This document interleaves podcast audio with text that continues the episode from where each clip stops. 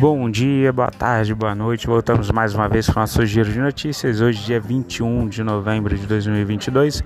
Lembrando que as notícias aqui veiculadas não são recomendação de compra, de venda ou análise, mas notícias disponibilizadas pela grande mídia.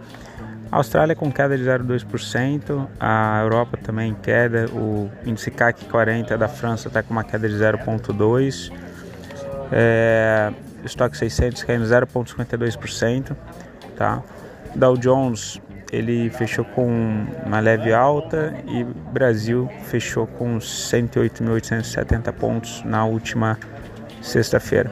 Petróleo Brent, que é referência para a Petrobras, está caindo 0,99%, está em 86 dólares e 74 cents. E criptomoedas sofrendo aí uh, em função da, de uma ata que a gente vai ter divulgada aí quarta-feira do Federal Reserve, mercado um pouco mais receoso sobre o tom um pouco mais baixista.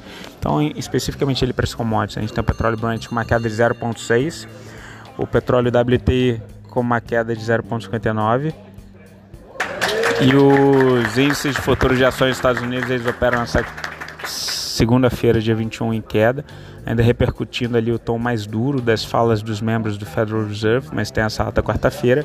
A ideia é que a gente tenha uma taxa de juros entre 5% e 5,25% tá, ao ano e que esse, esse patamar de juros ele fique por pelo menos ali os 3, 4 trimestres, tá? enquanto os juros não chegar, a, enquanto a inflação não chegar a 2% né, que é o objetivo do Jeremy Powell ali frente ao Federal Reserve, né, ele já, desde que a inflação estava acima de, da casa dos 8%, ele já vinha batendo nisso, de que provavelmente a gente ia chegar primeiro a 4, depois subiram para 5, agora a gente está falando de 5,25, mas é, eles vão manter essa taxa de juros forte até a inflação chegar a 2%, tá?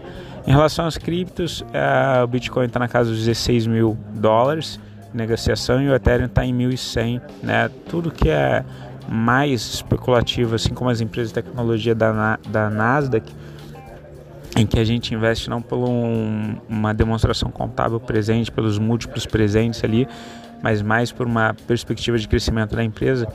Essa tudo então que é mais especulativo, assim como as criptomoedas também, eles acabam sofrendo e é isso que a gente vem, encontrando é, provavelmente vão ficar nesses patamares ainda que em consolidação de fundo até os juros americanos então chegar a 5, 5,25%.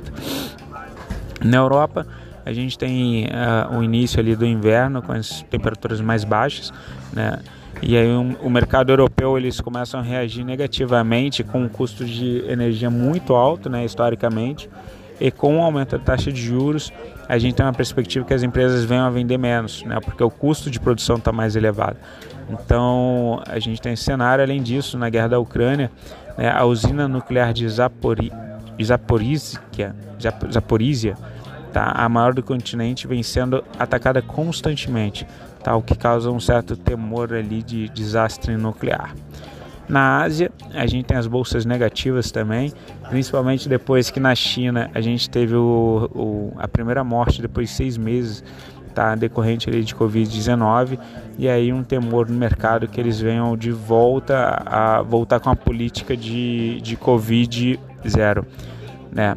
No Brasil, a gente está com um cenário muito desafiador, né, com entraves políticos ali, muito depois que o é, é uma equipe de transição muito questionável.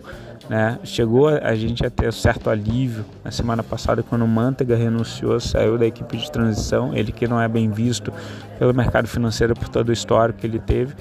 E para aumentar essa volatilidade essa semana, a gente teve agora o, um áudio vazado no domingo tá, do Augusto Nunes, que é ministro do Tribunal de Contas da União, em que ele diz que ele está muito preocupado com o forte movimento dentro das casernas, né, dentro das organizações militares.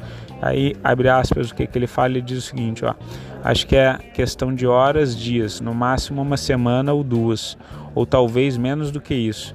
E vai acontecer um desenlace bastante forte da nação, tá? Referindo a esses movimentos que estão acontecendo ali dentro da caserna. É, é aquela, aquele questionamento já levantado que pelo PL, o PL hoje deve apresentar ali a impugnação deles às urnas anteriores a 2020, mas a, a o, o, relatório do Ministério da Defesa já vinha apontando algumas irregularidades e pedia medidas urgentes, é que é, no caso das urnas anteriores a 2020 elas falham em um monte de, de quesitos ali para serem auditáveis, né? desde vinculação do número da urna à quantidade de votos computados, né? como também é, existe uma discrepância estatística muito incomum de se acontecer nas urnas anteriores a 2020 que dão muito mais votos, né, 15% a mais do que as urnas 2020 é, que estejam na mesma localidade, mesma cidade, né, com, a mesma população, o que estatisticamente é muito difícil que isso aconteça em todas as urnas anteriores a 2015 e é o que vem se apresentando. Para a agenda do dia, a gente tem é, divulgação da decisão dos juros no Reino Unido às 9 tá? E a gente tem também a balança comercial de setembro dos Estados Unidos sendo divulgada às 9h30. O PMI de não manufaturados sai às 11 horas, tá? Pessoal, fico por aqui. Desejo vocês uma excelente semana. Qualquer coisa, entre em contato. Beijo, tchau, fui.